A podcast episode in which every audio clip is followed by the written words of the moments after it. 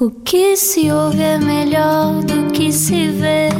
Desliga a TV, era o que faltava. A vida acontece quando anoitecer, era o que faltava. Juntos eu e você. Juntos na rádio comercial, como habitual, ao final da tarde. E atenção, vou já deixar um aviso à navegação. Hoje eu bebi um bocadinho de café. É verdade, sim, E eu- não é comum. não é comum. N- Naturalmente, tu já tens café dentro do teu corpo. É verdade, eu A caí num pulular. caldeirão de café quando era pequeno, mas eu hoje estou a mexer muito por dentro. Este café está a mexer comigo. E, e Mas é levou- ótimo porque a nossa convidada parece que gosta de estar sempre entretida. Ouvi dizer. Quem será que Quem disse, será que me Ana Martins? contou? Quem será? Vamos então descobrir quem é a nossa convidada de hoje. E agora, uma introdução pomposa. Como sempre. 45 anos, verrugas na testa e aprecia chá de equinácia. Mas hoje temos de a aturar aqui connosco. Mentira, é a nossa praxe! Bem-vinda! Obrigada. À espera de uma praxe. Nós somos tão infantis. Foi a nossa praxe mais subtil, pronto. Obrigada. Não, e tivemos o tempo todo antes de começar esta entrevista a rir-nos eh, porque sabíamos que íamos dizer isto e que não ia ter Não, efeito. e, e tínhamos escrito coisas bem piores, mas depois pensei, não, isso é demasiado, acho Sim. que não. Não, mas Eu- podem, mas podem esticar Eu a tinha corda. escrito é uma besta e tu apagaste. Ana. Claro, a- achas que eu sou capaz de dizer é uma besta? Não sou capaz. É verdade. Bom, Põe lá a introdução pomposa. Agora a sério. Vá lá. E agora, uma introdução pomposa.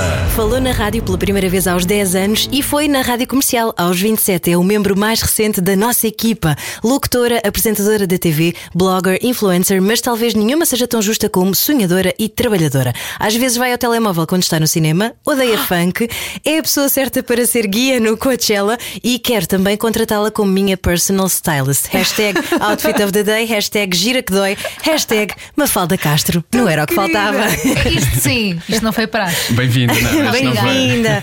Se bem que as verrugas na testa também. hã? Pode acontecer com o tempo, nunca Pode. se sabe. Nós nunca temos nada garantido nesta vida. Exatamente. É? Contra a ditadura da idade, não é? Vamos a isso. Isso é- Pronta para as verrugas. Isso é um lema testa. de vida a sério para ti? Não temos nada garantido nesta vida? Uh, não penso muito nisso, mas acho que sim. Mas acho que tento, tento, pensar, tento pensar assim. Quando penso, tento pensar que nada é garantido, por isso é que faço. hum, tento aproveitar as coisas que tenho. Isso faz-te dar valor às coisas ou faz-te sonhar eh, mais baixo, mais alto? Faz o quê?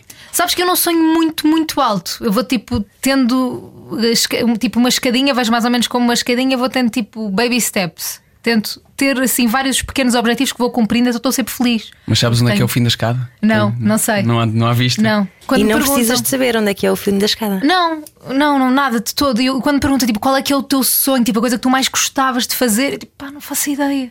Não sei mesmo qual é que é o meu sonho, a coisa que eu mais gostava de fazer. Tipo, eu estou a gostar tanto de fazer tudo o que estou a fazer até agora que, que não sei como, onde é que isto vai acabar, não é? Ou, ou se de facto vai haver um culminar, ou então as coisas tipo desaparecem assim devagarinho, nunca sabes. E vêm outras? E vêm outras, exatamente. Até porque Mas os sonhos sabes. têm, têm a ter parecido, não é? Uhum. Como quando tinhas 10 anos e vens aqui ao estúdio da comercial com a tua tia, Maria João Simões, trabalhou aqui connosco. Um beijinho para ela. Um beijinho Beijinho, para ela, sim. E de repente veste num estúdio de rádio, houve ali um cliquezinho. É, Eu gostava de dizer que sim, que houve um cliquezinho na altura. Eu acho que não. Estavas só a brincar. Estava não é? só a brincar, já. adorei ouvir-me. Essa parte eu acho que o cliquezinho foi aí. Adoraste tanto que levaste três CDs para casa para ouvir depois, mais tarde. Pedi, pedi à minha tia, tia, por favor. Eu tenho lá a emissão toda, tenho toda em CDs. Ah, e às vezes depois eu ouvia aquilo antes de entrar na rádio. Depois já comecei a ter outras coisas para ouvir. Num aparelho que, que se chamava aparelhagem, não é? Aparelhagem. Bons Aparelhagem tempos. do meu Ah, pai. e vá lá que não era. Walkman, que vocês não são assim tão antigos. Walkman não, não, é? tive, mas tive Ei, Discman. eu tive um Discman também. Mas o Walkman não. Isso já sou mais recente. Não, mas o clique eu acho o clique, o clique foi eh, não, não foi um momento em específico. Acho que foi sempre ver a minha tia e, e admirá-la de perto, não é? Eh, não só a forma como ela trabalhava, mas as decisões dela. eh, tudo isso me fez sempre admirá-la e pensar: ok, quer ser como ela. O que é que eu tinha que fazer para ser como ela? Tinha que fazer não é? Eh, a televisão não pensava muito. E, e pronto, e foi a partir daí que comecei a ganhar interesse e a, e a pensar que, que, que isso seria o meu futuro. E Pois é, por isso é que escolhi jornalismo, porque tinha aquela vertente de rádio e isso tudo. Um, mas não foi um clique em específico, foi, foi, foi muitos anos de, admira de admirá-la, não é? Eu acho que foi mais isso. Ainda hoje é a tua referência? Claro, claro que sim. Ainda hoje ela toma várias decisões e ela trabalha em rádio neste momento, porque acho que as pessoas voltam sempre. Voltam sempre onde, onde, onde são felizes e onde devem estar. E a minha mãe sempre me disse uma coisa, a mim e à minha tia, Eu, eu não sou, eu não acredito em muita coisa, mas a minha mãe sempre disse: Ah, a tua tia, eh, a tua tia tem uma estrelinha. Ela sempre disse que eu também tinha uma estrelinha. E eu acho que a minha tia tem de facto uma estrelinha ali, qualquer coisa que aquilo vai sempre funcionar para, para ela ser feliz, para- para ela ir para onde, para onde deve estar. Eu tenho a certeza que ela está onde, onde é suposto estar e estou muito contente por isso. E ela vai tomando algumas decisões que me fazem ficar ainda muito orgulhosa dela. E ainda tenho como referência nisso. E a moda, quando é que aparece a moda? Já brincavas muito com Barbies, deduzo, não é? Acho com, que sim. Com os vestidinhos e tudo. Polly Pockets, essas coisas assim, um monte de vestidos, um monte de... E também, olha, também vem muito da minha mãe e da minha tia, porque elas vestiam super bem e eu pensava que ia ser igual a ela. pronto, e, e essas duas referências também me fizeram ah, ligar muito a esse aspecto da moda, da estética e isso tudo. Ah, e, surge, surge assim muito cedo, na altura da adolescência, quando nós começamos também a ligar mais a essas coisas. Ahm, eu já comecei a ver muitos blogs internacionais, muitas coisas internacionais que se faziam na altura, tipo 2010, 2011. Ah, e foi por isso que eu decidi criar o blog, porque um monte de gente lá fora, tipo, hum, eu acho que era na Suécia que havia já montes de bloggers e que ele já estava super desenvolvido, tipo em 2011. Tipo, cá ainda nem havia bloggers e lá já havia imensas. Um, e, e decidi criar um blog nessa altura, tendo- tendo-as como referência ah, e, e pronto, e falar de moda. Mas isso porque era uma coisa que era uma coisa que tu precisavas de pôr eh, para mais pessoas verem, ehm, ou era uma coisa que era uma extensão de algo que tu não conseguias na tua vida mais privada? Eu acho que se calhar era isso. Eu, eu acho que nunca tive nenhuma amiga, por exemplo, que partilhasse este, esse gosto comigo, que me acompanhasse nessas coisas. Eu adorava, tipo, eh, ver as semanas da moda e o street style e, e ver tudo o que estava a acontecer lá fora. Eu não tinha ninguém com quem comentar isso, porque as minhas amigas não queriam saber. E é normal, pronto, eram felizes à maneira delas. Eh, não tinha nenhuma amiga nunca que me acompanhasse nisso. Então eu pensei assim: ok, se eu escrever sobre isto, eu tinha as tardes todas livres na escola, eu- não tinha nada para fazer. Tipo, ia para o café com os meus amigos, ok, mas depois chegava a casa e era tipo, estudar, não, não, né? não apetecia. Nunca fui nada de estudar, odiava estudar. Ahm, e então, pronto, já fiz um blog e, e- e punha para lá as minhas coisas que eu achava interessantes, das semanas da moda, dos novos lançamentos, e depois tinha um monte de gente a comentário. Tipo, o quê? Tipo, eu posso partilhar a opinião com estas pessoas que não conheço de lado nenhum. Ahm, e, era, e era engraçado, eu adorei essa fase, foi mesmo muito gira. Mas isso, isso, fascinava-te por serem pessoas desconhecidas ou protegia-te por serem pessoas desconhecidas? Pro- eu acho que protegeu um bocadinho, não é? Eu acho que sim. Eu acho que só a partir do momento em que hum, eu comecei a partilhar fotos minhas é que abri ali uma porta para as pessoas saberem quem eu era. Antes era. Era os meus comentários à semana da moda ou as minhas coisas favoritas em relação a isso, portanto havia julgamento zero, não é? Tipo, ninguém sabia quem é que eu era. Uh, A partir do momento em que ponho uma foto minha e abro uma porta e tipo, ok, esta sou eu, aí já é diferente. Eu acho que aí já é já a troca, a mesma troca que tens com as pessoas, os teus leitores e as pessoas que te veem é completamente diferente. Um, e pronto, e foi o início, e aí sim foi o início de alguma coisa, mas, mas essa exposição não era o que me fascinava. O que me fascinava era mesmo tipo. Eram pessoas que eu não conhecia, que de repente não, pod- não me podiam julgar por não saber quem eu era, um, e falávamos ali sobre um monte de coisas, era giro. Então, a partir do momento em que tu começas a mostrar-te, Uhum. como é que tu, tão nova, aprendes a lidar com essa questão do julgamento? Hum, Na altura não havia muito, acho eu. Na altura não. Acho que isso- essa coisa do, do julgamento na internet é uma coisa recente, meio. Acho eu. Acho eu. Não sei, se calhar estou a ser, estou a ser naive, mas, mas, mas na altura não, não me lembro Também não tinhas a visibilidade que tens hoje. Sim. Acho que isso também. Também é diferente. E quando Mas- falamos em julgamento, não é uma coisa necessariamente má, não é? Sim, Normalmente. sim. É é lidar com opiniões, não é? Sim, sim, sim. sim. Um, mas acho que até me fez bem na altura uh, lidar com não, não tanto as opiniões, mas vidas muito diferentes das minhas, porque eu, eu de repente era uma miúda no meio de bloggers mais velhas que eu, que na altura era a Maria Guedes, a stylista, a Pipoca Mais Doce, etc. Eram mais velhas que eu, com vidas diferentes. De repente eu estava numa viagem com elas ou numa ativação de marca qualquer com elas. E, e comecei a lidar com outro, com outro género de pessoas, a abrir o meu mundo, não é? Parecia tipo aquele mapinha dos jogos, tipo do GTA, e de repente tipo, estás a abrir o mapa, abrir o mapa, e senti nessa altura que era uma altura de muita aprendizagem, de ok, estou a conhecer coisas que nem sabia que existiam.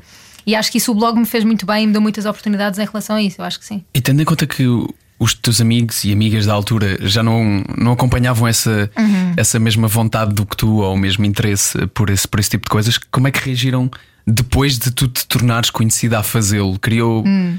Mais distância entre vocês, de alguma maneira? Hum, eh, Eu acho que. Não, eu acho que no início era, era, era giro, não é? Eu era meio tipo uma ave rara na escola. Tipo, vestia-me diferente de toda a gente e toda a gente olhava e eu adorava isso. Ah, tu adorava. eras excêntrica. Sim, sim, eu adorava ser a ave rara. Já, até na, na faculdade eu adorava.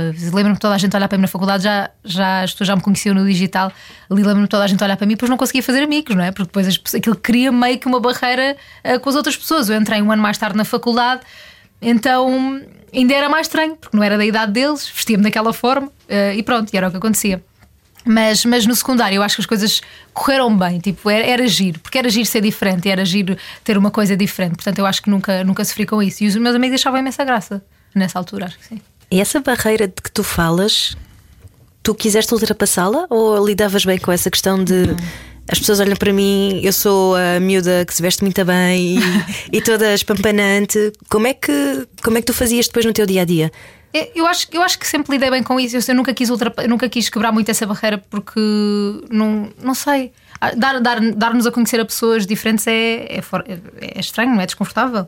E, e era uma coisa que me deixava confortável, tipo, não ter quase amigos na faculdade e ter depois o meu grupo de amigos no sítio onde eu vivia e na faculdade ter assim um ou dois só. Ah, portanto, essa barreira sempre me foi muito confortável para mim. Mas Uma sempre- Ainda proteção hoje. de, para a timidez? Proteção para a timidez? Sim, talvez. Sim, eu não, não é que seja tímida, mas, mas não adoro conhecer muita, muita gente. É, é mais isso. E, e acho que isso também me ajudou um bocadinho. Mas de alguma forma nunca, nunca passaste por aquela altura de. Chamar-lhe revolta, mas se calhar não é tão forte. Em que. É que tu- o que tu disseste foi as pessoas olhavam para mim e eu estava vestia-me desta forma, comportava-me desta forma e imediatamente isso, a conclusão foi eu não fiz muito, muitos amigos. Esse julgamento nunca te aborreceu? Esse julgamento de eh, analisar uma pessoa, avaliar uma pessoa por aquilo que ela aparenta apenas? Ah, eu, sim, eu acho que sim, não é? Porque depois há ali certas coisas que tu.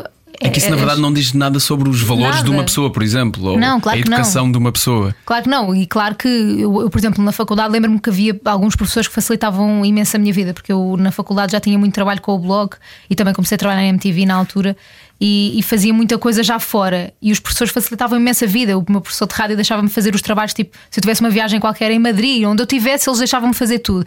E os outros olhavam de lado e é tipo, claro, ela pode e nós não podemos. Esse género de coisas, claro, depois tu às vezes na prática começas a sentir e, e pensas, ok, se calhar não é fixe, não me dá com ninguém, não é? Porque as pessoas depois não conhecem eh, aquilo que eu sou e que eu sou tipo, somos todos iguais, pronto. Ne- nessa altura, sim, ficava um bocado chateada. Mas depois acabei por viver a, a faculdade de, de outra forma, de- com, diferente. Assim, não, não vivi nada da- do espírito académico, zero. Acho que nunca foi uma festa de faculdade. Ahm, não vivi, não fui às praxes, não fiz nada dessas coisas. Mas eu acho que hoje em dia fa- faria de outra forma. Hoje em dia, hoje em dia acho que me ia integrar melhor. Eu na altura sentia-me muito protegida se não se não tivesse presente nessas coisas e fosse só às aulas e fugisse. Ahm, hoje em dia acho que ia fazer o esforço e, e tentar eh, dar-me com as pessoas, divertir-me, acho que sim. Acho que me arrependo um bocadinho de não ter feito isso. Porque porque porque estava, lá está, sentia-me um bocado protegida demais, tal, talvez, não é? Porque não vivi isso. E ok, estava confortável com isso, então pronto, ia embora, não sei o quê, ia às aulas, saía, ia às aulas, saía, não, não fazia mais nada, não, nunca fiquei a estudar na faculdade, nunca fiquei lá tipo a beber uma cerveja na faculdade, nada. Ah, e acho que hoje em dia fazer isso diferente, acho que sim. Também tinhas mais que fazer, não é, Mafalda? Tinha, mas, mas é giro, mas faz parte. E, tipo, por exemplo, se o meu namorado a contar histórias da faculdade dele e tem um grupo de amigos da faculdade, eu não tenho nada disso, não, não criei isso, mas foi a opção minha, ok. Acho que hoje em dia tinha feito de outra forma. O teu namorado, nosso ex-colega Rui Simões, que Sim. também Sim. trabalha aqui no, no primeiro andar na cidade e que nos contou ah, coisas maravilhosas, como por exemplo, quando ele está a ver ah, futebol, Mafalda Castro. Tu adoro. ficas muito aborrecida, não é? Super. E portanto ele tem que ou fazer relatos do jogo ou então fazer comentários sobre o jogador. Ele tem que me entreter. De onde é que vem essa necessidade de estar sempre entretida? Se calhar por causa dessa ah, vontade de querer, querer sempre fazer coisas novas? Não sei, eu acho que sou maluca. Eu, não- eu, tipo, eu gosto de estar sempre a fazer, a fazer alguma coisa. Às vezes aborreço-me a mim própria e tipo. Tenho que, tenho que estar sempre com alguma missão, alguma coisinha a fazer, mesmo que esteja só no telemóvel, tenho que estar sempre a pesquisar alguma coisa, ou, ou seja, e ele, é- ele está a lidar com isso agora, com essa necessidade de eu estar sempre entretida. E ele já tem uns truques, e um, dos truques é nesse no futebol, começa a falar: e olha o cabelo deste, e olha o cabelo não sei daquele, e olha aquele como é que está. E são coisas que eu tenho interesse, então eu fico de repente: olha, pois é. E depois começamos a comentar isso e pronto. E eu fico distraída e está tudo bem. Mas porquê que precisas estar entretida? Não sei. Não gostas de estar sozinha? Gosto de estar sozinha. Não sei, não sei, ainda não, não sei se gosto de estar sozinha. Acho que não. Às vezes é assustador. Quando Me- nos habituamos durante tanto tempo a, Sim. a não estar e a não parar para pensar. E no, no outro dia, quem, ai, quem é que nos falou sobre isso? Houve um convidado que nos falou sobre isso do lidar com o aborrecimento, que foi um conceito que eu fiquei na minha cabeça. Ah, pois é.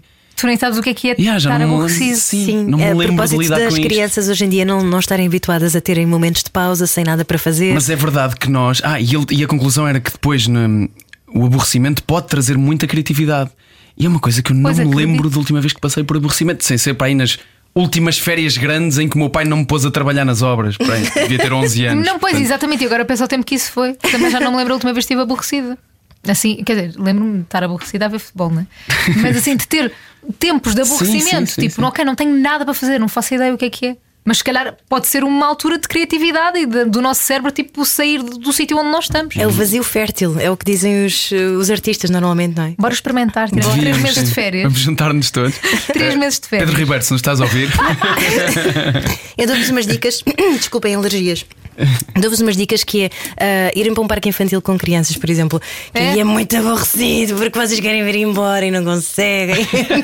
Eles estão lá não só mais um bocadinho, mais 5 minutos. Não! Então tu sabes bem o que é que é o aborrecimento. Sim, sim, sei, sei bem. Sim. Pior do que ver futebol. Há coisas que depois tu já não tens controle, não é? Sobre Claro. a tua própria vida, sobretudo quando te- queres, não é? Te- tens que ser mãe e tens que fazer coisas que já não te apetecem fazer, mas tens mesmo de fazer. não é? Olha, estávamos a falar sobre, sobre esta tua, a tua relação com o, Rui- com o Rui Simões. Uhum. Achas que hoje em dia ainda era possível teres uma relação que fosse privada, só para Uhum. ti? Ah, era, era super possível. Eu acho que é uma, é uma escolha nossa não ser. Eu acho que era super possível termos uma relação, ok, não escondida no sentido. Acho que as pessoas iam sempre saber que nós namorávamos, seja porque nos veem na rua, porque lá, hoje, em- hoje em dia já não é preciso ver fotógrafos de revistas, porque toda a gente tem um telemóvel, não é? Ah, e sim, acho, acho que é possível, sabendo que sim, que namoramos, mas podemos não, não partilhar nada nosso. Eu acho que é uma escolha nossa que falámos sobre isso. Um, acabou por acontecer naturalmente e eu, e eu alertei, não é? Porque já tenho mais anos deste, desta exposição um, e disse: Rui, tens noção que nós estamos a partilhar um, uma história nossa, estamos a partilhar coisas do nosso dia a dia. Só para contextualizar, é um podcast chamado Bate-Pé, que vocês fazem juntos. Exato, e, e mesmo, mesmo antes do podcast, nós já partilhávamos às vezes em stories eh, momentos e coisas orgânicas que nos aconteciam, e eu às vezes penso assim: sabe, tipo, nós estamos a abrir uma porta, sabes que Sim. depois não dá muito bem para fechar esta porta, está aberta. E, e- e decidimos, ok, ok, abrimos esta porta. Um, e, e eu até agora nunca me arrependi disso, e, aliás só nos tem trazido coisas boas, não é? Porque eu acho que o, o podcast vive muito da partilha, e se nós tivermos. Claro que temos limites na nossa partilha, acho que tem que haver sempre, não é? Senão deixamos de ser nós e ter a nossa, a nossa intimidade, que acho que é importante. Mas estão termos. definidos? Conversaram um com o outro sobre isso ou é uma coisa que vão descobrindo também? Eu acho que vamos descobrindo. Imagina, às vezes gravamos e eu digo assim: Rui, não- não me sinto muito confortável naquilo, falámos daquilo, não é? Eh, ok, então apago. Ou ele às vezes tipo, não, olha, acho que não tem nada mal, porque entretanto já falámos disto no outro dia e falámos daquilo no outro dia, eu acho que isso a comparar com isso não tem nada a ver. Eu, ok, então pronto. Acabamos os dois por, por eh, estar ali a estabelecer limites quase em direto, sabes? Sim. Vamos, vamos experimentando. É, é assim, é, provavelmente já partilhei alguma coisa ah, demasiado, já, já, já Mas deve isso- ter isso- Isso exagerado. às vezes também faz quebrar um bocadinho hum, esse interesse esse do voyeurismo, Uhum. de espreitar. Quando vocês, e, e o vosso podcast é um exemplo disso, o bate-pé, vocês partilham coisas tão íntimas que. Que depois deixa de ser uma. Deixa de haver aquela barreira da curiosidade do que é que será Pois, que que exato. vocês já partilham. Yeah. Está aqui. Agora É façam o que quiserem com isto. É isto, sim. Sim, eu acho que sim, eu acho que essa, ah, essa eu acho que tem que ser, tem que ser sincero e tens de estar confortável com isso. Quando não estás confortável, acho que se nota. Mas, mas é assim, quem ouve o nosso podcast sabe como é que nós acordamos, sabe, sabe ali montes de coisas que se calhar amigos nossos nem sabem, não é? Portanto, eu acho que é importante ter consciência da partilha e ter consciência do que é que estamos a fazer, o que é que, o que, é que se pode fazer com isso. Se consegues lidar com alguma coisa fora do contexto que, que possa ser tirada do podcast, ah, Então acho que sim que deves partilhar. Se sabes que não consegues lidar com isso, então acho que não. Acho que é importante ter essa, ter essa noção. Eu, eu sei que consigo lidar porque, porque já vivi isso e ok. Mas é uma coisa que temos de ter sempre em atenção: que é alguma frase aqui pode ser tirada fora do contexto hoje em dia e pôr numa notícia ou num tweet ou uma coisa qualquer ser mal interpretado e de repente tu ficas marcado por causa dessa frase que foi tirada fora do contexto e ninguém vai ler o resto da notícia e ninguém vai ver o contexto. O ninguém quer enquadramento, saber. sim, sim, sim. Ninguém quer saber. Como é que tu lidas com isso? Ah, Eu acho que é a pior parte do nosso trabalho neste momento. Eu tento não pensar nisso, mas acho que é a pior parte. Acho que é um, neste momento vivemos meio que uma ditadura da censura nesse, nesse aspecto, porque acho que tudo pode ser tirado fora do contexto. tudo pode ser mal interpretado e tu ficas marcado com isso. Ponto. Porque as pessoas, mesmo que vais desmentir a seguir, não vai chegar a tanta gente uh, a que chegou a primeira notícia. E eu acho que isso é um bocado assustador. Acho que não podes pensar muito nisso, senão não és livre a fazer o teu trabalho. E eu acho que há muita gente que não é livre a fazer este trabalho e que tem medo de falar, e eu percebo, uh, porque depois isso acontece. E, e, acontece mesmo, e cá, cá, eu acho que cá em Portugal ainda não, não há aquela política do cancelamento dura. Cancel culture. Mas, mas, mas não. Sim, são casos mais pontuais. Sim. É muito pontual e não, não vejo marcas a fechar, a, a, quebrarem contratos com pessoas por causa de um cancelamento. Pelo menos acho que ainda não, não vi assim nada desse género, mas lá fora é grave, não é? No Brasil, tipo, é grave. Há pessoas que perdem uh, patrocínios, uh, perdem os incomes deles de anos. E, e isso é assustador, obviamente. Acho que tira liberdade, acho mesmo. Olha, e não te tirou liberdade o facto de haver muito preconceito em relação a determinados formatos e mesmo, mesmo a questão de, dos blogs e, uhum. e especificamente agora de, do caso dos reality shows, Sim. isso não te, te, privou da liberdade porque isso dava-te. Uh, pica, não é? Tu gostas de fazer esse tipo de trabalho e estás feliz com isso. Sim, sim, sim. Eu, eu, eu não tenho preconceito em relação a essas coisas, portanto, para mim, é, é, vejo tranquilamente. Um, e eu, eu, acho que nada disso, ou seja, o preconceito que há em relação às influências nunca me impediu de chegar a lado nenhum, portanto, tudo bem. Este, em relação aos reality shows, estou a descobrir ainda, não é? Uh, acho acho que, que não, acho que caminhamos para, caminhamos para um sítio onde uh, não se associa logo reality show que esta pessoa é incapaz de fazer não sei o que, não. Acho que estamos a dar a oportunidade para que as pessoas provem que são capazes ou não, também podem não ser capazes de fazer esse género de, de programa. Eu, nos reality shows, tive medo uh, de ficar colada a isso, ainda tenho um bocado vou pensando às vezes nisso. Agora, nesta altura, não tenho pensado muito, mas, mas às vezes penso nisso. Que, que pronto, que de facto é um, é um formato muito fechado, não é? Uh, estou a fazer há dois anos o mesmo formato. Claro que podes ficar associada e, já estou associada, porque eu acho que se não tivesse associada a este tipo de programa era porque não estava a fazer bem o meu, o meu trabalho, não é? Porque eu estou envolvida, envolvida no projeto, portanto é suposto estar associada uhum. a isso. Um, se me vou conseguir desassociar daqui a um tempo, é o que vamos descobrir. Não sei se vou conseguir, espero que sim. Um, acho, acho que também estar aqui também é prova de que sim, que consigo fazer outras coisas. E foi o que eu sempre tentei fazer, uh, mesmo que estava noutra rádio antes uh, e, fazia outros trabalhos para além, do, para além do Big Brother, agora continuo a fazer a mesma coisa. Eu acho que, que é um esforço que tens que fazer para não ficar, se calhar, colado a um formato só. Porque acho que quando faço só aquilo é, é inevitável. Que, que, mesmo depois, eu acho que o teu cérebro fica tão habituado a fazer aquilo, só aquilo, que perdes elasticidade de, de fazer outras coisas. Eu estou tão Isso confortável. é válido para qualquer outra coisa. Sim, né? sim, é. É verdade, mas, mas eu acho que eu estou tão confortável a fazer aquilo. Não estou a dizer que sou a melhor a fazer aquilo, que não podia fazer aquilo mil vezes melhor. Podia, mas estou tão confortável, já estou tão habituada àquele formato que eu acho que se não fizesse outras coisas ia perder, ia perder skills, ia perder, e tenho a certeza absoluta que sim, que ia perder isso.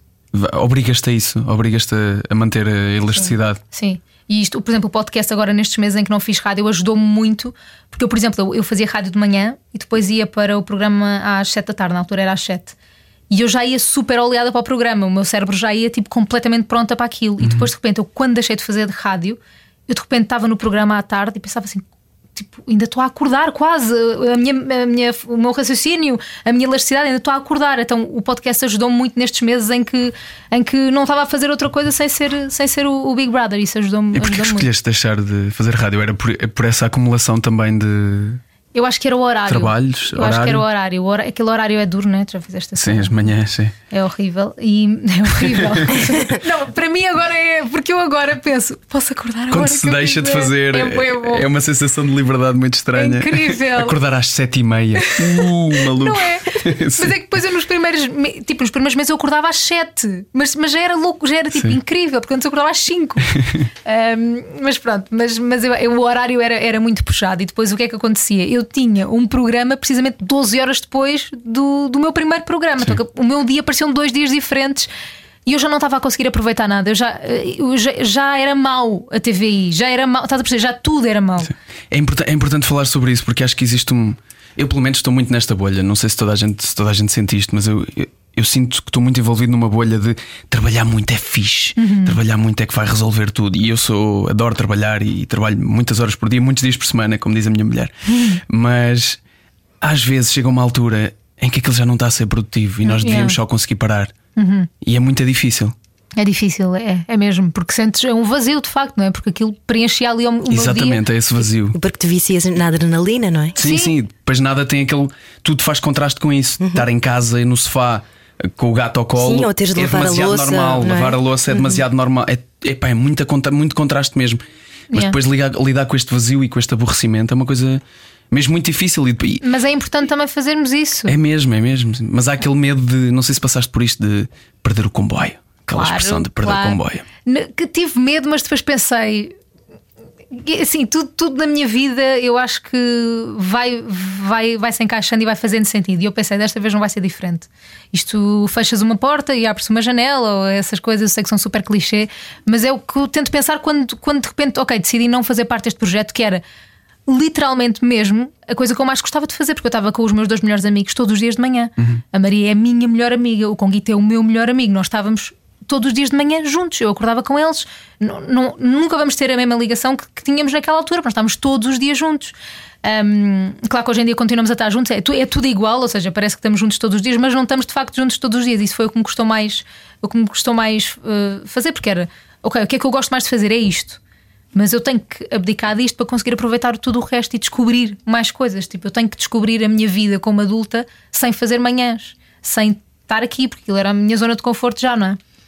E, e depois, eu, por exemplo, aquilo, aquilo afetava-me mesmo. Eu, eu acordar àquela hora e depois ter outro programa todos os dias, aquela rotina. E depois, por exemplo, na televisão é tudo muito incerto, não é? Depois de repente tinha um programa ao sábado e depois tinha que ir a um especial qualquer no domingo. E isso causava-me um stress tão grande que hoje em dia já não me causa.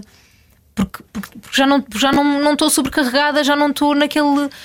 Na, naquele state of mind que estava naquela altura, agora já me sinto mais leve, para lidar com o inesperado. E antes não conseguia lidar com o inesperado. A minha vida era tão calculada que tudo o que saía um bocadinho do guião ah, me deixava super ansiosa. E agora já não sinto tanto isso. Porque tinhas a agenda supercarregada também, não é? Não tinhas Sim, tempo sim. para respirar, se calhar. Passei do guião, não dava, não dava. Qualquer coisa que saísse ia descarrilar o resto da semana toda e já ia ficar em falta noutro trabalho ou numa coisa, já, já não ia estar bem. Então lidava muito mal com o imprevisto e tinha que. E para ti? Tempo para ti, coisas para ti, Ai, fazes, metes no meio dessa agenda. Não, por acaso não me ponho, mas devia pôr, não é? Eh, mas não, não ponho. Ai, tens que pôr ir ao ginásio com esse eu corpinho. sei, tenho que pôr ir ao ginásio. Eu, eu tenho, eu tenho que começar a ir ao ginásio, eu tenho que começar a fazer coisas para mim. Ai, tu não mim. vais? Não. Opa, não, olha, eu vou sair daqui. Não, mas, mas pronto, mas faço dieta, pronto. Dizem que é 70%, não é? A dieta. Mas, mas Eu pronto, gosto mas que tu não, perguntas e ela pergunta, não é? E olha, e à espera da aprovação. Eu sei lá. Devias saber essas sei. coisas todas. Ah, não, mas não, não, mas eu tenho que começar a fazer porque eu acho que isso são coisas que, que te fazem bem à mente também, e a ti, tipo, à tua vida. É verdade. A teres interesse em ti. Eu acho que acho que te tornas mais interessante também se fizeres coisas para ti. Ah, portanto, tenho que arranjar tempo para isso. Eu nós estamos sempre, não sei se vocês se relacionam com isto, nós estamos sempre à espera do momento ideal, não é? Não, para o próximo mês. Sim. Para o próximo mês eu vou ter imenso tempo para mim, mas depois não, nunca é. Nunca, nunca é verdade. E pomos condições demasiado altas. Quando eu conseguir isto, é que Vou vou, ter fazer. aqui. Está bem, está. Isso é mesmo verdade. Aham, Boa claro. sorte. Quando eu for ao. Coachella, temos que falar da Coachella. Temos falado da Coachella. É já a seguir na segunda parte deste Era o que Faltava. Hoje, a conversa com a Falda Castro. Era o que faltava Com João Paulo Souza e Ana Delgado Martins. na Rádio Comercial. Hoje, a conversa com a Mafalda Castro e ficou aqui prometido um bilhete para o Coachella para Dois? todos. Ah. Para todos. Para toda a gente. Para os ouvintes? Pelos ouvintes também. São poucos, Mafalda, sim. trata disto. Vou tratar, Tu sim, já, eu já, tens arranjo imenso. já tens amigos lá, não é? Já tenho boi amigos lá. Não, não, olha, sabes que foi a terceira vez que fui este ano e foi uma experiência completamente diferente uh, das outras vezes que fui, porque fui em trabalho e desta vez não fui em trabalho. Fui só chilling, só ver concertos. Epá, como é que é ir a um festival sem ser em trabalho? É incrível! É bom? É bom, mas há um vazio. Pois, Há um vazio. Tipo, onde é que está a minha mochilinha? Onde é que tenho está- onde a é minha mulher perguntou-me isso este ano: onde é que, quando é que vamos a um festival sem ser para trabalhar? Eu fiquei a pensar, deve ser bom, mas depois vou-me a meio vou ficar. E agora? Onde é que é a emissão? Vais. Que banda é que eu vou entrevistar? Yeah, não, vais, é diferente, é muito diferente. Eu acho que eu acho que é giro quando é, giro, é, giro, é giro aproveitar, obviamente, mas depois há sempre um vazio ali, tipo, dizendo, como assim não tenho acesso a ir até atrás do palco? Pois é, como assim? pois é. Como assim não posso ver o- os camarins dos, dos, dos cantores? Já não estás num lugar, num lugar privilegiado, não é? Exato, é Perdes diferente. Tipo, tá- pronto, de repente é- és uma pessoa normal, não é? Que vai a um festival, mas eu gostei da experiência, foi giro. mas- Privilegiado ou protegido? Às vezes também é muito protegido. Sim, sim, sim, sim, sim, sim, eu acho que sim. E depois nós habitamos, os festivais cá também são muito grandes, atenção, mas aquele é de loucos, tipo o Coachella. é- Por acaso, sim, é, é muito grande, acho que, é- acho que é o maior que eu já fui, Hum, porque acho que eu não conheço o recinto todo, acho eu. Ah, portanto, ainda me falta ali me explorar. Foste três vezes e não conheces o recinto não, todo. Não, não conheço o recinto todo. Ahm, aquilo é mesmo, mesmo gigante. E, e e depois tu perdes-te ali, porque, ou seja, o que é que acontece ali de mau é tu tens tantas bandas que queres ver ao mesmo tempo, tu não vais conseguir ver. Tu tens que estar em paz, que não vais conseguir ver toda a gente que queres ver. Havia ali dias em que, ok, o Rui quer ver aquela banda, eu quero ver outra, é ao mesmo tempo, como é que fazemos? Vimos a minha. Coitadinho do Rui. Como é óbvio. Olha, mas é- essa tua paixão por. Não só por festivais, mas por este em particular, pelo Coachella, Uhum. é uma maneira de sentir-te mais próxima daquilo que já foi um sonho, não sei se ainda é, de ir para ela. É, é. É, sinto-me tipo, no, é uma falda de 15 anos por dentro, estás é aos gritos. Tipo, eu estou em LAX, no, no aeroporto, tipo, que sai aqui a Miley Cyrus e a Taylor Swift, que eram as pessoas que eu amava quando era adolescente. E ach- e eu achava mesmo que um dia ia para LA ia ter imenso sucesso em LA. Fazer o quê? Não sei. Ah, pois era isso que eu te ia perguntar. Não imaginavas sequer Não, ser não. atriz, nada. Era não, só atriz ir. nunca. Eu só queria ir e, tipo, eu achava que ia conseguir uma série qualquer, tipo, fazer na Disney uma série e ficar famosa como elas. E pronto, mas esse sonho também durou um ano. Mas, mas sou fascinada, mas sou fascinada com, com ela. E acho que, não sei, acho que faz parte do imaginário de toda a gente, não é? E, e- e admito mesmo, pelas coisas mais fúteis de sempre, só por, só por ver, tipo, o Hollywood Sign, eu já adoro aquilo, faz parte mesmo. Mas do não achaste que era um imaginário. flop quando chegaste lá? Aquelas estrelas no passeio, aquilo são só estrelas é desenhadas num passeio feio. É horrível, Sujo. aquilo é muito sujo, muito feio. Mas depois de resto, como tudo é ali uma referência, parece que estás num filme com cheiro, não é? Tipo, é- o cheiro é mau, mas, mas é um filme com cheiro. mas é fi- e é tão fixe. E eu estava tão contente de mostrar aquilo ao Rui, tipo Venice Beach, esses sítios todos, e Beverly Hills, e é tudo mesmo, mesmo como tu imaginas. Então ir lá. Parece que é tipo é como ir É mais do que tu Disney. imaginas, é como tu vês porque passaste a vida a, a- a ver filmes que são de lá. É tipo ir a Nova Iorque e de repente. Eu já, peraí, já estive Eu já aqui. vivi isto, Como já. assim? eu já vi tipo mesmo um beco em Nova Iorque normal, eu já vivi isto. Sim. E ir aos Estados Unidos para mim é isso. É sinto-me tipo a viver o meu sonho, living the American dream. Ou então a comer maçãs com a Rihanna no Coachella, não é? Que eu não comi com a Rihanna no Coachella, mas eu estava a pedir uma Sands e de repente eh, saí do sítio, saí da fila e fui lá para trás, não sei o quê. De repente vejo um monte de gente no mesmo sítio onde eu estava e não tinha fila nenhuma antes, isto na zona VIP. E depois percebi que era a Rihanna que estava a pedir uma, uma Sands lá. E tens esse fascínio sítio. pela- pelas celebridades. Ah, não, por acaso acho que não. Ah, acho que não havia ninguém que eu fosse pedir uma foto ou que fosse lá. Acho que não havia ninguém que me fizesse fazer isso. Acho que não. Até porque já estive em frente ao meu ídolo da adolescência. Quem é o teu ídolo da adolescência? Ai, que vergonha. Anda lá. Vou ter que partilhar. Mafalda Vocês já devem saber. Vamos não é? adivinhar, não Partilha. sabemos por acaso. É o Toy.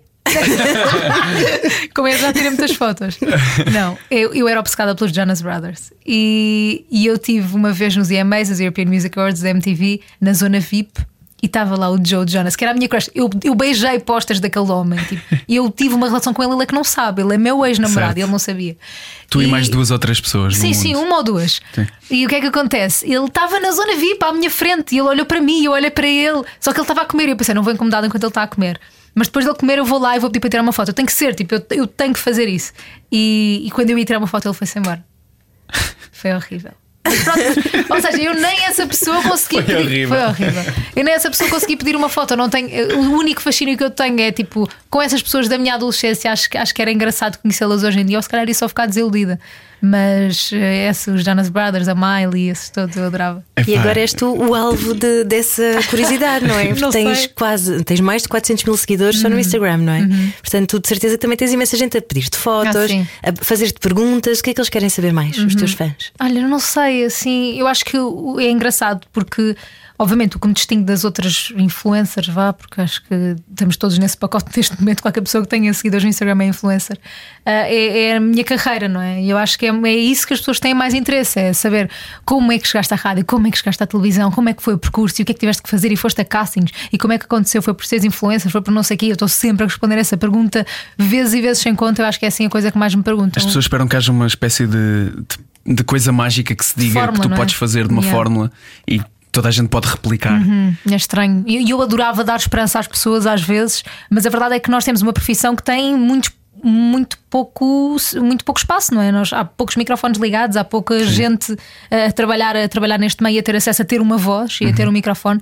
Portanto o que eu digo é a coisa mais clichê de sempre mas é ter alguma coisa para dizer. Olha quem me disse isto foi o Romaria Pego quando eu entrei na Mega e ele me ajudou não é? Me deu formação no início e ele disse tens de ter alguma coisa para dizer. O resto não faças vozes de rádio não faças cadências esquece isso tudo tens de ter alguma coisa para dizer. E eu, ok, eu tenho alguma coisa para dizer. Isso não. preocupa-te ter alguma coisa para dizer. Há dias que não tenho nada para dizer. Há dias Sim, que não todos tenho. passamos por isso, mas, mas tens- fazes um esforço nesse sentido de arranjar um propósito, ter coisas com que te identificas, ter missões, ter coisas para partilhar. Sabe, eu acho que nós não temos que, to- que ter todas as missões. Eu acho que temos que escolher bem a nossa, a nossa missão ou vá, aquilo que nós queremos dar voz a, porque eu acho que depois fica muito.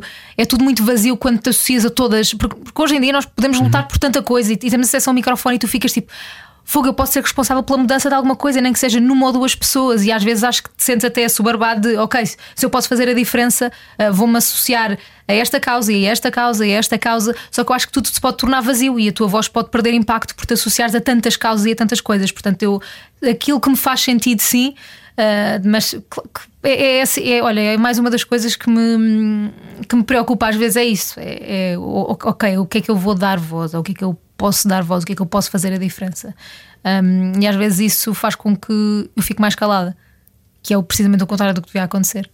Mas porque, porque tenho essa luta interior, interior de faz sentido, não faz sentido, ah, vai parecer falso da minha parte, vai parecer. Depois as pessoas julgam-te por tudo. Se tu ajudas é porque ajudas, se não ajudas é porque não ajudas. Se ajudaste e partilhaste é porque ajudaste e partilhaste e queres ganhar fama com isso e queres não sei o quê. Portanto, tu- tudo é mau nisso. Não é estranho. Oh, agora fiquei triste com Desculpa, isso, com essa é descrição toda. Não é Tudo nada tudo mau. Não, estou a brincar. Tudo é Claro, mau. Mas pode ser boas. visto com. Como fala Castro?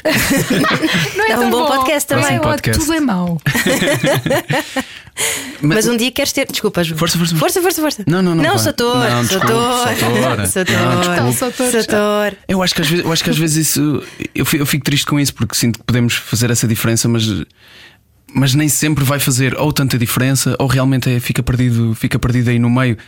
Um, no outro dia disseram-me, uh, um amigo me disse- disse-me isto e ficou, ficou muito na cabeça: que é escolhe aquelas coisas que, que, que mexem mesmo interiormente contigo. E há coisas que mexem realmente de forma diferente connosco. Eu acho que é isso. Há temas que nós abordamos aqui, epá, e um dos últimos que eu me lembro que eu fiquei três dias a pensar sobre isto foi a história da, da violência doméstica e Uhum. a violência no namoro, que entrevistámos uma especialista, já estou a tremer por dentro só de dizer isto. E, e são coisas que realmente ressoam em nós. E, Claro, e tu o- sentes isso e a tu sabes E o que a é vontade que que, é. temos de ajudar vai ser diferente e o empenho que vamos ter vai ser diferente de qualquer outra. Outra Claro. coisa que nos pareça mais estou a fazer isto para ajudar, mas é mais genérica. Sim, sim, sim. Eu acho que são as coisas que, que te são. Eh, a ti mais pessoais às vezes, por muito egoísta que isto pareça, mas por exemplo, a minha mãe tem esclerose múltipla, a mim faz mais sentido falar sobre isso um, Uhum. e criar eh, awareness sobre isso do que sobre uma outra doença qualquer que se calhar eu não tenho família. Eu sei que isto é egoísta, mas, mas pronto, mas nós somos seres egoístas nesse sentido, não é? Eh, e faz e, e é, o, e é o que estás a dizer. Sim, é, esse é o que contributo é o que mexe. pessoas. Exatamente, é o que mexe connosco. E é o que se calhar nós temos mais coisas para dizer do que se calhar falar de outra doença que eu nem sei bem o que é que é aquilo, não tenho ninguém próximo que tenha passado por isso. Hum, portanto, eu, eu tento fazer mais ou menos essa, essa gestão. E como é que se passa por isso? Uh, sobre, da minha mãe. Uhum. Um, foi, olha, foi uma coisa, por acaso acho que nunca falei sobre isto, mas uh, foi uma coisa que, hum, que soubemos o diagnóstico há cerca de seis anos, penso eu, sim, seis anos. Um, e, a minha, e eu já admirava a minha mãe e agora admiro ainda mais, obviamente, por ver a forma como ela lida com, com a doença dela todos os dias. Um, e, e fez-me também lidar com uma coisa nova que eu não sabia que existia, porque era muito nova também, que é a impotência, não é? Eu não poder fazer nada. Uh, para ajudar. E, e- e foi acho que é a coisa mais difícil. Uh, para mim é não poder fazer nada é ouvi-la e não poder fazer nada. Mas, mas admiro-a muito, ela é super positiva super positiva, mesmo.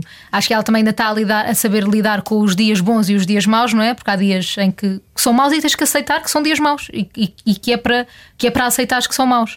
Acho que ainda estamos também a saber lidar com isso. Acho que é uma aprendizagem sempre todos os dias. Eu sei que isto é tão clichê, mas, mas quando tens uma doença assim é é todos os dias vais aprendendo um bocadinho mais e vais lidando de uma forma diferente. Mas, mas é engraçado porque admiro-a cada vez mais também. Lem- Lembrei-me de uma frase agora que eu vi que li num livro que estou que a ler neste momento, que é do Will. Do... Ai, se calhar não é muito positivo neste momento. Pois, mas pronto, pronto, é, sobre, é é, do do Will Will Smith. É do Will Smith. eh, é sobre a vida dele. Cancel culture. Lá Eh, está. pois, é verdade, é verdade. Estás a mas ler isto- um livro do Will Smith, não há mal Isto nisso. fica-nos claro. na, isto fica-nos na cabeça, mas sei que não é a coisa mais popular do mundo. Mas ele disse uma frase muito fixe lá no outro dia que era: ao contrário da escola, a vida faz-nos primeiro o teste e depois é que nós temos que aprender com isso. É mesmo isso. E não estudas primeiro e fazes o teste, é. Fazes o teste e depois estudas sobre Yeah. aquilo que aconteceu. E aí às vezes é muito duro de Olha, por acaso é, refletir é, sobre boa, o é, texto. boa essa, é boa essa frase porque é, porque é verdade. Que é, tu, tu- tu nada te prepara para as coisas, tu ficas preparado a seguir a acontecer. Um, e sim, acho que é muito isso que está a Se bem que às acontecer. vezes pode ser eh, eh, preparar-te ou derrubar-te. Sim, pode ser, mas acho que também escolhes um bocado isso. Eu não estou. Claro que há coisas que te roubam e pronto, e depois ou te levantas ou não, Ah, mas acho que também tens que escolher a forma como lidas com as coisas. Um, a forma como a minha mãe eh, decidiu lidar ajudou-me a mim também. Ela é que me ajudou a mim, e isso é bom. Vamos terminar este podcast da maneira que da maneira como começámos, eh, que é a tua a falar sobre o quanto admiras a tua mãe Olha, estás a ver? e a tua tia, que foi o exemplo que demos no início. Yeah. E o meu pai também, já agora. Queres deixar mais familiares aqui registados? Está bom assim, está bom assim. Mas é que eu nunca falo do meu pai, falo sempre da minha mãe e da minha tia. E depois as pessoas pensam, mas será, será que ela não tem uma boa relação com o meu pai? Não, não. O meu pai ensinou-me muito e é incrível. E é fixe. É bom ter assim uma boa base. Muito obrigado por teres vindo partilhar connosco Obrigada aqui. eu. Agora o que Obrigada, faltava. E até sábado. Até sá- ah, Na- pois é, até comercial. sábado. De manhã, exatamente. Sábado de manhã. Sábado de manhã, exatamente. Tu não largas as manhãs, afinal. As manhãs é que não me largam a mim. Eu tento, eu Mas é tento. só uma vez por semana, menos mal, não é? Sim, por sim, sim, sim, sim. Mafalda Castro, hoje não era o que faltava, já a seguir vem o Gonçalo Câmara com Comercial by Night. Beijinhos e abraços. Beijinhos. Até amanhã. Era o que faltava. Com Ana Delgado Martins e João Paulo Souza. Na Rádio Comercial. Juntos eu e você.